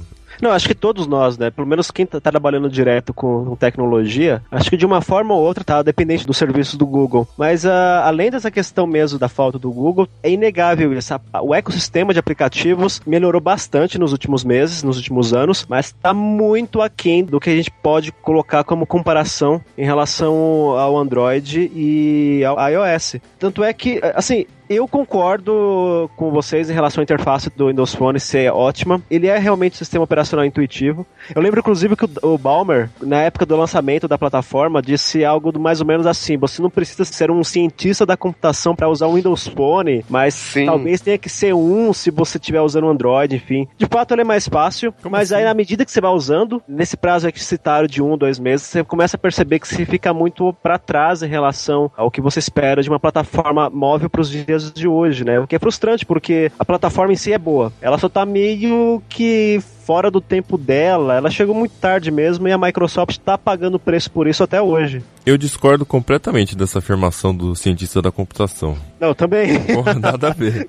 Não, se Claro você estiver falando. é. Não, mas é, a gente tem que ver quando que o Balmer disse isso, né? Porque o Android ficou um sistema assim top no 4.0. Antes disso, era ok, funcionava legal, tinha aplicativos, mas não era aquela Coca-Cola toda, né? Balmer falou isso depois do lançamento do Windows Phone, acho que foi pouco tempo depois, ah, lá por 2009 mesmo. Até o Android 4.0, o iOS estava um pouquinho à frente do Android, principalmente em ecossistema de aplicativos, coisas que o, iOS, na minha opinião, tá até hoje. Mas no 4.0 pra cima, Android e iOS, assim, você não vai ter problema com nenhum dos dois sistemas, sabe? O problema é que o Windows Phone ainda tá um pouquinho abaixo. Hoje eu acho que a diferença é muito pequena, assim, com 8.1 update. É essa questão da demora mesmo, né? Porque antes a gente tinha só uma plataforma dominante e o Android veio e chegou em todas as faixas de preço. Agora a Microsoft tentar pegar a mesma fatia do Android em todas as faixas de preço já é meio difícil, né? Eu acho que falta um pouquinho de conversa também em relação à Microsoft. Parcerias. O Google cuidou disso muito bem, né? Ele tratou de conversar. Assim, sempre tem uma divergência ou outra, mas o Google tratou de conversar bem com as empresas para emplacar o Android. E a Microsoft acho que faltou um pouco essa cultura, né? Ela bem que tem se esforçado, mas ela praticamente só consegue colocar o Windows Phone no mercado com a Nokia e a Nokia hoje pertence a ela. É, as- os outros fabricantes, talvez a HTC ali, alguma outra, tem aparelhos com Windows Phone, mas é, é muito pouco. Não tem aquela exploração de mercado. Não do nível do Android. Não chega nem aos pés do que o Android está fazendo hoje. É, e a, e a HTC era muito forte o Windows Mobile, né? O, a HTC Touch tá aí pra isso, né? Mas o- eu lembro que vários smartphones da HTC que vendiam no Brasil rodavam Windows Mobile. E hoje, assim, não tem um foco tão grande de Windows Phone na HTC, tanto que o smartphone mais comentado e mais elogiado da HTC é o HTC One que roda Android. E só recentemente ganhou aí uma versão com Windows Phone. Então, sabe, é- não tá tão forte assim quanto poderia. Que é estranho isso porque a Microsoft tem muito dinheiro e mesmo assim não tá conseguindo emplacar sua plataforma totalmente. E, e aí vem várias empresas independentes, bem menores, tentando emplacar seus sistemas e, sabe, eu não vejo como tem mais espaço para um quarto sistema assim. Na verdade, pro terceiro já tá difícil, né? Imagina o quarto. O terceiro já tá difícil, exatamente. Mas no- tem que lembrar que no Brasil, tudo bem que o Brasil é um mercado meio diferente, porque os preços são absurdos aqui, né? Mas o Windows Phone é o segundo mais usado no Brasil. Tanto que o que faz sentido, porque o Windows Phone mais vendido, isso é informação oficial da Microsoft, é o Lumia 520, que é um aparelho muito bom pro preço que ele custa, sabe? Ele, quando ele chegou, quando o Lumia 520 chegou, ele tipo, matou a pau todos os Androids baratos, porque os Androids baratos naquela época era uma porcaria. Até que a Motorola chegou depois e tudo mais. Mas antes, não, assim, não compensava, assim. Quer comprar um smartphone barato, pega um Lumia 520. Se não, sabe, gasta mais pega um Android melhor, porque não vai rolar. É, não sei quanto a vocês, mas aqui em São Paulo, no metrô, ônibus, na rua mesmo, eu vejo muita gente com aparelho da Lumia. Então, Sim. de fato, aqui, pelo menos no Brasil, tá vendendo bem. Mas é de novo aquela questão, né? Tá ligado diretamente à Nokia, né? A, a todo o universo da Nokia ali. Então você não vê o Windows Phone a partir de outra marca, né? Não tem. Na verdade, nem tem. Aqui no Brasil, acho que não tem outra marca vendendo Windows Phone além da Nokia, que agora é Microsoft, enfim. É verdade, né? A Samsung vendia lá os Omias, agora não tem mais. Tinha o TVS que tá sumido, acho que eu nunca vi uma TVS na rua, mas sempre que eu eu. vejo Windows Phone, de fato, de fato é Nokia mesmo. É porque também não, não faz muito sentido você comprar um Windows Phone que não tem a marca Nokia, porque os aplicativos da Nokia no Windows Phone são muito bons, né? Então você pega a Nokia porque você confia na Nokia, aqui no Brasil a Nokia é muito forte, e porque os aplicativos, porque a Nokia investe de verdade no Windows Phone, afinal, acho que é a única opção dela hoje, né? Então não tem muito o que fazer, mas a Nokia faz os melhores Windows Phones, então acho natural. E em 2012 apareceu o Windows 8, que foi uma mudança gigantesca na interface do Windows, né? A gente não tinha mais botão iniciar, a gente não tinha mais menu iniciar e virou uma coisa flat, acabou aquela transparência do Windows 7. É, a gente estava acostumado a clicar naquele botão inferior esquerdo da tela para tudo. A gente clicava no botão iniciar para desligar o computador. É um negócio tipo. é, o iniciar era, era o Windows, assim. E tinha uma lista de aplicativos, todos os aplicativos instalados, quando você apertava o botão iniciar. No Windows 8 não tinha mais isso, tinha aqueles blocos dinâmicos com as informações nos live tiles. Então acho que foi uma mudança muito grande, mas eu acho que foi uma mudança que se limitou à interface e aos serviços, né? Porque foi quando a Microsoft começou a ter aquela Windows Store, a vender aplicativos, começou a, a integração com o Xbox Music, por exemplo. Aham. Mas internamente não teve tantas mudanças, assim, né? Foi uma mudança mais de. eh, teve melhorias de segurança, por exemplo, com antivírus integrado, mas eh, de resto, acho que as mudanças ficaram muito por conta da interface mesmo. né? Eu acho que o sistema ficou mais completo em algumas coisas. Por exemplo, você percebe isso acessando o gerenciador de tarefas, né? Mas enfim, é, você percebe que o sistema ficou mais completo até por acessar essa área. Você vê que ele te dá informações detalhadíssimas que antes não existiam no Windows 7, no Windows Vista. É, era um relatório bem mais assim, por cima, né? E agora no Na Windows 8 verdade, você tem. É, na verdade é irônico você dizer isso, porque quando você abre o gerenciador de tarefas pela primeira vez, ele é extremamente simplificado. Ele só mostra os aplicativos que estão abertos e, tipo, só. Uhum. Pra você, se você for um usuário mais avançado, aí você clica pra exibir mais informações e realmente é muito mais completo que o das versões anteriores, né? Mas eu acho que a Microsoft tentou simplificar e não complicar, assim. É, tipo assim, você tem a opção, né? Se você curtir, você clica aqui. Sim. e vê. Uma coisa que eu acho legal observar, Marcel, eu vou querer que você comente no final, no final assim, assim, depois que eu falar isso aqui, sobre o design, mas assim, acho que a gente pode até deixar isso claro, assim, pro ouvinte. Não sei se vocês concordam, mas nos últimos quatro anos, aquele papo que eu tava falando agora há pouco sobre todas as empresas, os três grandes aí, estarem atuando nas mesmas áreas, né? Smartphone, sistema operacional, web, serviços, cloud, entretenimento, enfim. É, a gente pode ver isso acontecendo nos últimos quatro anos. E eu acho que os sistemas operacionais, tanto móveis, né, mas já que a gente está falando especificamente do desktop do Windows 8, deixam isso claro com algumas características que eles vêm, vêm lançando. Então, por exemplo, agora a gente tem no Windows 8, como o Riga falou, uma loja de aplicativos, a gente já tem integração no Windows 8.1 da sua conta do Windows com o OneDrive, é o OneDrive, né, da Microsoft.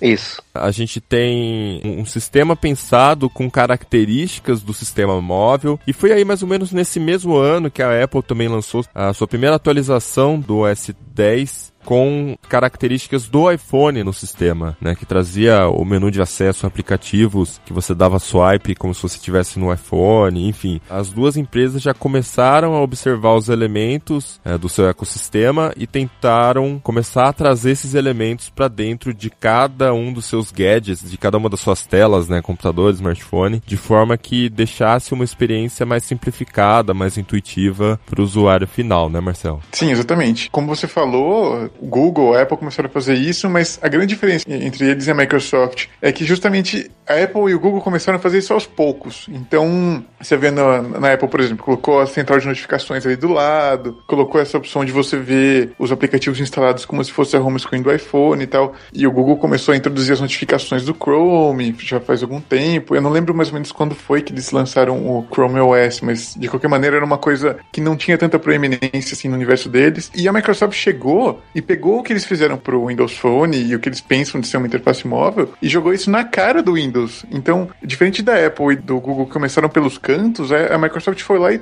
pá, que nem o Riga falou, tirou tudo. Agora você vai começar pela nossa interface que é intuitiva para toque, etc, etc. E, e isso mostra o quanto, assim, o que, infelizmente, é a falta de foco da Microsoft nessas decisões, assim, porque ou eles fazem uma coisa que atrasa, ou eles fazem e trocam os pés pelas mãos, como foi no caso do Windows 8. Que eles tiraram o menu iniciar, que era uma coisa que qualquer pessoa já estava acostumada há anos a usar, e eles pegam e escondem as opções, literalmente escondem, porque você tinha que jogar o mouse ali por cima de um canto da tela para poder aparecer a opção de você, ao menos, desligar seu computador. Ficou confuso a maneira de fechar programa e etc. Então eu acho que a intenção deles foi muito válida em querer integrar eu acho que de fato esse é o futuro, mas é, eles fizeram isso da maneira mais é, bagunçada possível, que foi meio que jogar isso forçadamente para o usuário e sei lá, eu penso que você fazer isso não significa que você está integrando o mobile e o desktop, sabe? Essa integração, ela vem muito mais no seu fluxo de uso, como a Apple está fazendo agora com a, a, integração do Yosemite com o iOS 8, do que você ter a mesma interface nos dois mundos, sabe? Eu acho que é, a Microsoft está aprendendo agora que a solução não é você ter a mesma interface. Isso é consistência, mas não é integração. Concordo com o Marcel. Tá, a proposta do Windows, da interface do Windows 8, é atender tanto dispositivos com telas sensíveis ao toque, quanto o tradicional tradicional PC, ou seja, o esquema de mouse e teclado. Só que aí mistura duas experiências e no final das contas nenhuma atende devidamente o usuário. Mas vocês não acham que novamente, assim como o caso do Vista que assustou por pedir um hardware mais potente, vocês não acham que essa mudança visual é uma questão muito de costume, por ter sido assim muito brusca, as pessoas ainda estão assim aprendendo, ainda estão estranhando, mas que faça sentido de alguma forma essa alteração? É que tá, se a mudança visual não atrapalha a funcionalidade do sistema, eu acho que é questão de costume mesmo, mas no caso do Windows 8 atrapalha. Aquela experiência de você estar tá numa interface touch lá no tablet com Windows 8 e de repente você coloca ali no botão do Windows Explorer e tá aquele formato antigo que funciona melhor com o mouse, isso atrapalha a experiência. Então tem que ser uma coisa ou totalmente focada para tela sensível ao toques ou totalmente focada para o PC. Essa tentativa de misturar que não deu certo. É, eu acho que acostumar a gente acostuma tudo, assim. Um bom exemplo de acostumar tinha, sei lá, tipo, iOS 6 para o iOS 7. Isso a gente se acostuma. Ou mesmo, como o Riga citou, do Android pré-4 e pós-4. Então são mudanças, entre aspas, drásticas, mas que onde a usabilidade ela não é mudada drasticamente. Mas no caso do Windows, eu gosto da interface Metro, não é isso, eu sou, eu sou um grande entusiasta dessa nova direção da Microsoft, mas a questão é que eles quiseram mesclar dois tipos de experiência totalmente diferentes. Assim. Na minha opinião, eu vejo que, sei lá,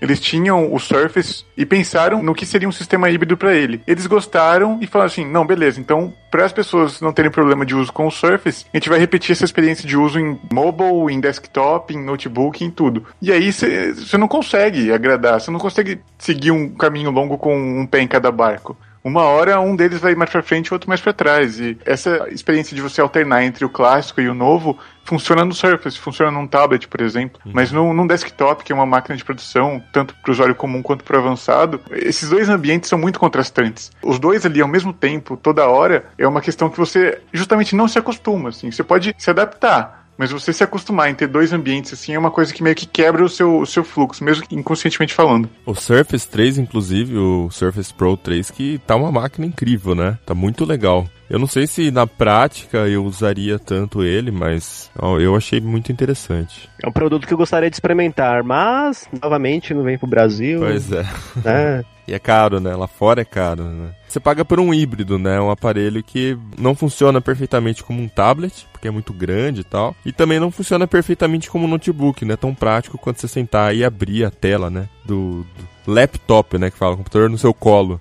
E é por isso que a Microsoft também não sabe como fazer o um marketing dele, né? Porque uma vez ele atacava o iPad e agora ele tá atacando o MacBook Air. É, é tipo assim, é, ideia, pois é. A ideia dele é atacar os dois, né? Tipo, você não precisa carregar os dois na mochila, você carrega só ele. E eu acho que quebra um galho gigantesco, assim, para quem usa só pra escrever ou pra jornalistas, principalmente, né? Artistas, a criação em geral, assim, mas não vai atender, por exemplo, o Marcel, que é designer. Você não tem Sim. como depender de um Surface Pro 3 aí. É, acho que pro usuário comum, ele atende bem, assim, se eu desse um Surface Pro, por exemplo, sei lá, meu tio, minha mãe, eles conseguiriam usar muito bem pro uso deles, mas como algo avançado, assim, é, é complicado. Que ele não é um aparelho pro seu tio, pra sua mãe, ele custa caro. Exato, é. exato. Ele é muito caro e você tem que pagar, sei lá, 700 dólares, 699, você lembra, Riga, de cabeça? Eu sei que você paga Meu, isso aí ele, pela, pela versão de Ele custa um Ultrabook, cara, porque na prática ele acaba sendo, né? E mais, então, mas você ainda tem que comprar o tecladinho para ele ser um notebook, que é mais 130 dólares. Ah, assim. sim. Mas a gente estava falando dessa mudança brusca da Microsoft, né? E eu acho que a Microsoft sabe muito bem disso, e eu acho que é por isso que ela lançou o Windows 8.1, que tentou amenizar essas mudanças, né? Porque a gente já viu a volta do botão iniciar, não voltou o menu iniciar ainda, mas só o fato de ter aquele botão iniciar ali, eu acho que já é mais reconfortante para o usuário, né? Porque ele, ele já conforto sabe... psicológico, né?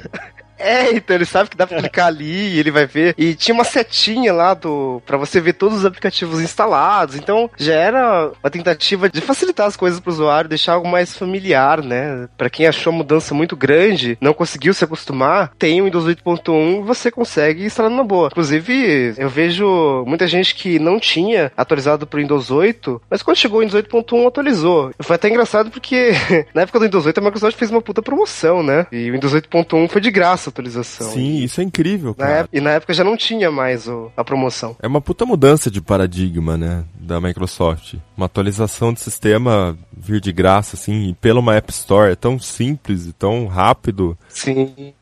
É não tão simples porque muita gente teve alguns problemas, alguns bugs, mas é, é muito mais simples assim, né? Você não precisa ter aquele negócio de CD, sabe? Gravar isso no pendrive. Sim. Não, clica ali, sessão de Store, instala, pronto, acabou. Uhum. E seguindo nesse negócio de amenizar as mudanças, mudanças, a gente vê que o Windows 9, se esse for realmente o nome dele, ele deve ser apresentado, talvez, quem sabe, pode ser que em setembro, mas talvez a gente já veja alguma coisa, porque a Microsoft tem uma conferência na IFA. Ah. Então, talvez, quem sabe, pode ser que a gente tenha alguma novidade por aí, que é a volta do menu iniciar. A, gente, não, a gente já tem o um botão e a gente vai voltar a ter o menu iniciar, que na verdade seria meio que um híbrido, né? Ele teria aquela listagem de aplicativos e todos os programas, mas do lado ele teria Live Tiles, que seria meio que um, é uma tela iniciar, só que em miniatura, sabe? Deixa eu fazer uma pergunta, Riga e Marcel, principalmente, que vocês usam Mac, vocês usam aquele recurso de Application Launcher? Nem sei como é que a Apple chama aquilo. Launchpad? Isso, no Mac, vocês usam? Nunca usei aquilo. eu deixo uma pasta de aplicativos no meu dock para acessar os aplicativos e uso o Spotlight também, mas é eu sou o Spotlight. eu nunca usei. É, eu uso Spotlight e o que eu uso todo dia, que é tipo Chrome, Spotify, né? Tá tudo na barra, ah. então. Uhum. Acho que uma aplicação que a Microsoft poderia fazer, né, dessa interface de Live Tiles no Windows 8, Windows 9 no caso, seria ter que nem o que a Apple faz com esse Launchpad. É, tem um botãozinho ali na barra de aplicativo. É tão relevante que você nem sabe o nome, né? É, pois é. Mas é isso que eu tô falando. Eu acho que vai acontecer a mesma coisa que acontece no Mac. Ninguém vai usar. Se ela não colocar na sua cara, a hora que você abre o sistema, ninguém vai entrar naquela interface. Vai usar o menu iniciar mesmo. Você acaba usando se você tiver num tablet, né? Porque É. no desktop realmente, assim, pra uso profissional pelo menos, não faz sentido algum você acessar a tela inicial, assim. Pra ver uma notícia, assim, tipo, acessa o site direto, você tá no navegador, você tá trabalhando e tudo mais. É que eu acho que a maior utilidade daquela tela é quando você aperta o Win e começa a digitar pra ele já fazer a busca, que seria tipo o Spotlight do Mac. Sim. Aí é bacana. O Satya Nadella lá falou que de agora em diante a prioridade deles é, é mobile first, né? Então acho que com certeza a gente vai ver alguma coisa, não digo nem visualmente, mas com certeza o Windows 9 vai ser bem mais integrado com dispositivos móveis.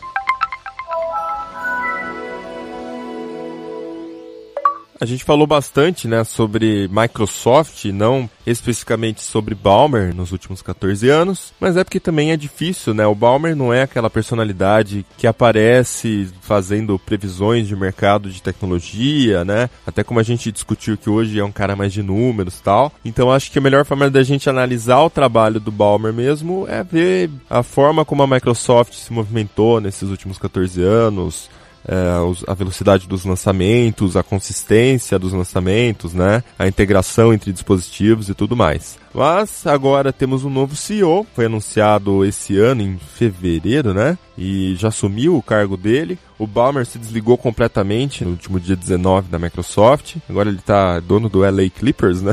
um time de. Exatamente, tu tá vendo? Não tem nada a ver com software. Ah, Ele, Ele bot- é, ele é um cara de negócios. ele botou a loucura dele pra funcionar de vez agora. Mas ele sempre teve ligação com o esporte, viu? Se eu não me engano, na época da faculdade, ele até chegou a treinar um time ou participar de um time. Olha, eu acho que sério? foi treinar, porque participar pelo porte físico dele, não sei se tem muito. né, É, muita, e- muita pegada, muito estilo dele, mas eu acho que ele sempre esteve. E ele é um A- cara, ele é um cara muito eufórico, é, é, um, Ah, sim, é sim, uma é. personalidade boa pra você ter como treinador, né? Até A gente essa- pensa que aquele lance do, dele gritar developers, developers, developers é uma coisa forçada, mas é, é dele mesmo, por incrível que pareça. Sim. Ele é bem explosivo assim mesmo, né? Ele é emocional, né? Um cara Sim. que tem. Solta as coisas assim. Muito, muita energia, né? Mas agora, a gente tá com o Satya Nadella, Satya Nadella, não não sei como é que fala esse nome cacofônico aqui. Satya Nadella. Tá. Isso mesmo. E o que, que vocês acham? Eu não, não conheço ele muito a fundo, vou ser sincero.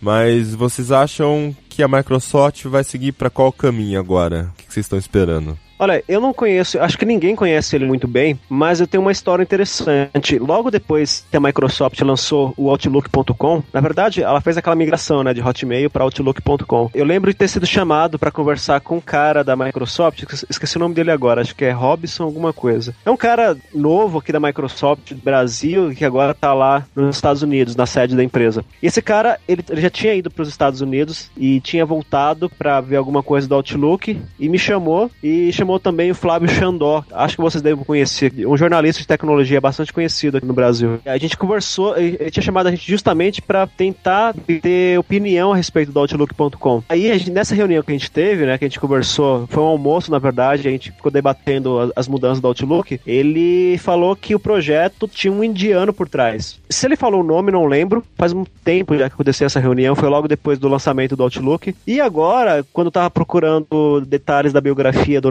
Nadella, eu fiquei sabendo que ele teve uma participação nessa migração de Hotmail para Outlook.com. A partir daí eu já, já peguei um pouco mais de crença no trabalho dele, porque realmente foi uma mudança enorme. né? O Hotmail, você tinha até algum preconceito com pessoas que usavam Hotmail no currículo, por exemplo. né?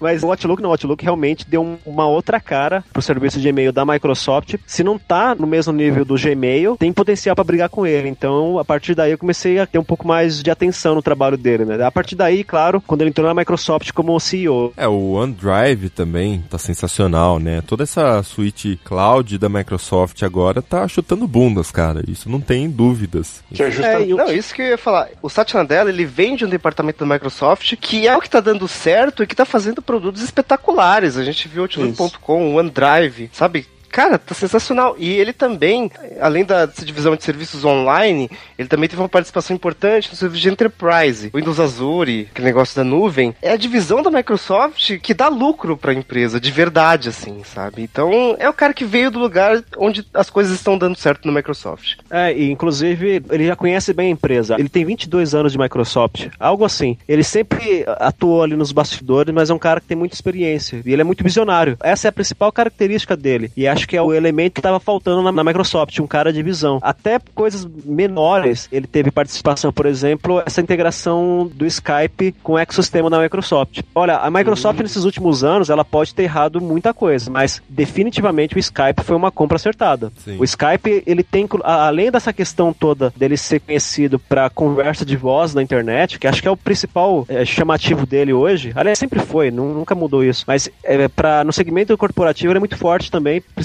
pela questão das chamadas, né? Porque você faz, usa ele como VoIP, de fato. Então você pode ligar para um telefone fixo convencional ou um telefone celular e pagar uma tarifa muito baixa. E ele está integrado ao Office 365, que é um produto eh, que também eu acho que foi uma decisão acertada criar um serviço, né? Transformar o Office num serviço, não no, no modelo tradicional de assinatura, que ainda tem isso, né? Você pode comprar o pacote do Office 2013 como software licenciado, mas o, o Office 365 já pegou esse esquema de assinatura que está integrado com as nuvens e tem o Skype complementando. E pelo que eu fiquei sabendo, o Nadella teve envolvimento com isso também. Então eu acho que um cara que realmente tem potencial para guiar a Microsoft a partir de agora. É, o Office 365 teve o dedo lá do Satya Nadella e hoje está integrado com o resto dos serviços da Microsoft, né? Se você pega uma assinatura do Office 365, você ganha aqueles 60 minutos lá no, no Skype e você ganha um tera de espaço no OneDrive, que é o melhor custo-benefício hoje para armazenar arquivos, sabe? Então eu vejo com bons olhos ele. Ah, então vamos esperar, né, que o Nadella seja aquele cara que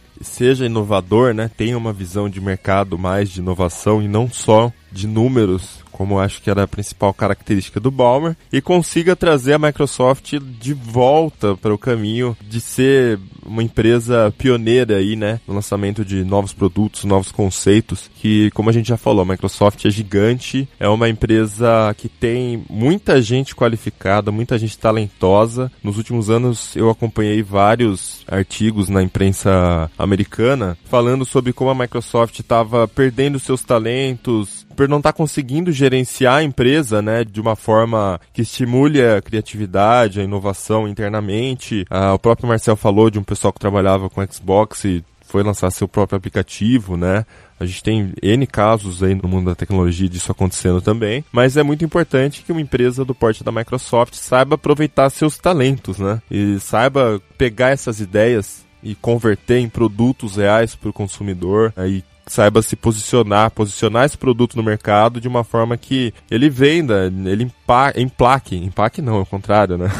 que foi o caso que eles não conseguiram fazer aí nos últimos anos com, com interface Metro, que chegou antes do iPhone, enfim, tudo que a gente já, já discutiu nesse programa. E eu vejo com bons olhos esse futuro da Microsoft, porque já no primeiro discurso dele, como novo CEO da Microsoft, ele já soltou aquela frase: a nossa indústria, a indústria de tecnologia, não respeita a tradição, ela só respeita a inovação. A Microsoft recentemente fez uma reestruturação, cortou 18 mil funcionários numa tacada só. Então eu imagino no comunicado à imprensa que ele soltou na carta aos funcionários do Satya Nadella, ele já disse que ele quer uma Microsoft mais ágil e menos burocrática para tomar as decisões. Então eu acho que esse problema de a Microsoft ter gente talentosa, mas perder timing, provavelmente o Nadella vai conseguir consertar. É, vamos ver. Tomara, é realmente que tá, é o que precisa ser feito. Uhum. Aquele modelo de licença de software e aquela coisa toda bem corporativa mesmo, com vários cargos, vários níveis, esse modelo na Microsoft já não está funcionando mais, ele está perdendo a validade. Então tem que ter um cara que tenha realmente uma visão mais integrada da coisa, que foque em agilidade, né? A gente tem que perceber que o mercado tecnologia muda muito rápido. Então, se ele tiver essa visão mesmo, e aparentemente ele tem, que nem a carta que o Paulo citou agora, então eu acho que dá pra gente botar fé nele sim. Se eu fosse um investidor, tivesse dinheiro lá na Microsoft, eu, eu botaria fé nele. É, e E vale, as ações da Microsoft estão subindo, vale lembrar. No Steve- na época, Steve Ballmer estava estagnado. e vale lembrar também que a Microsoft agora é um fabricante de celulares, né?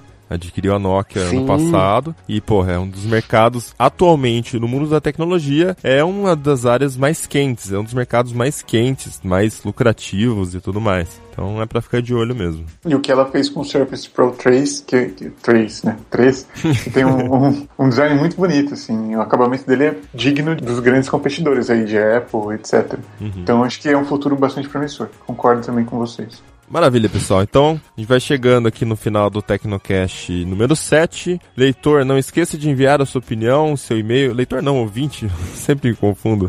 Para podcast.tecnoblog.net. O que você espera do Nadella, o que você acha do Balmer, enfim, tudo que a gente discutiu aí. A gente volta daqui 15 dias com mais um episódio. E é isso. Até mais. Tchau, tchau.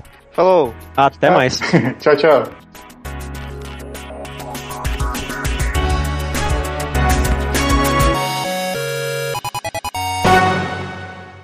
Este podcast foi editado por Radiofobia, podcast e multimídia.